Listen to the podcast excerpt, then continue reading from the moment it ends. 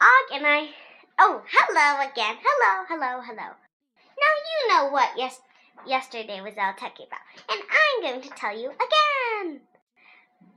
Og and I stared out of the window until we saw Mrs. Brisbane lead our friends to a little spot of purple. Everyone crouched down to stare at the pump- purple bloom. Mrs. Brisbane snapped a photo. Then she did something wonderful. She looked right up at our window and waved.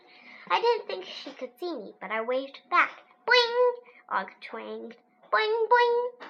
I love, love, love Mrs. Brisbane, and that, and at that moment I knew that she loved, loved, loved me, and Og too, of course. When my friends returned to room 26, their cheeks were rose, eyes sparkled with excitement. What did you call that flower, Mrs. Brisbane? Tell the truth, Thomas said. I believe it was a crocus. Let's look it up. Once the gloves and hats and boots and scarves were off, Mrs. Brisbane opened a big book and turned page after page. Here, she said. What do you think? My friends all leaned in around her desk where she had opened the book. I wish I could see it, I told Og. Boing, boing, he replied. It's definitely a crocus, helpful Holly said. And to think it poked its little head up through the snow. The door, the door to room 26 swung open and in walked the most important person at Longfellow School, our principal, Mr. Morales. I saw you all trampling through the snow, he said. I wondered what you were looking at.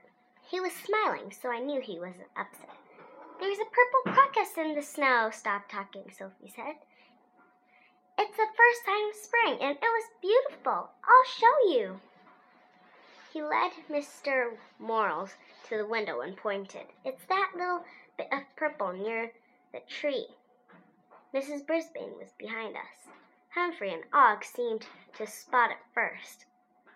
Because they are very wise and observant, Mr. Morales said. Thank you, I squeaked. Boing, Og said.